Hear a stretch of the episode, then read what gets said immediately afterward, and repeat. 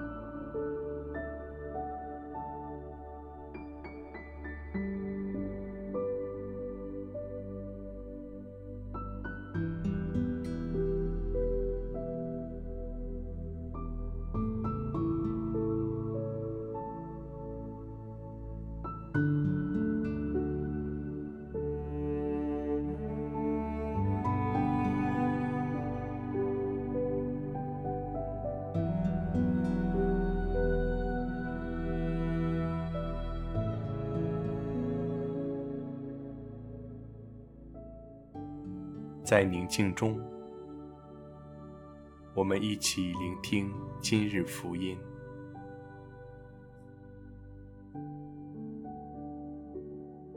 恭读圣路加福音。一个安息日，耶稣在会堂里教导人。有一女人被病魔缠身十八年，身体弯曲，直不起来。耶稣看见了，便叫她过来，对她说：“女人，你的病已经痊愈了。”于是把手按在她身上，她立刻就直起腰来，光荣天主。会堂长因为耶稣在安息日治病，便对群众气愤地说：“有六天应当工作。”你们在这些日子里可以来治病，但不可在安息日。主说：“伪君子啊！你们哪一个人在安息日不解开槽上的牛驴而牵其饮水呢？”这个女人是哑巴郎的女儿，被撒旦缠住已经十八年了。就不该在安息日解开他的束缚吗？耶稣讲这话时，所有与他为敌的人都感到惭愧，群众却因他所行的种种辉煌的事迹，都很欢喜。基督的福音。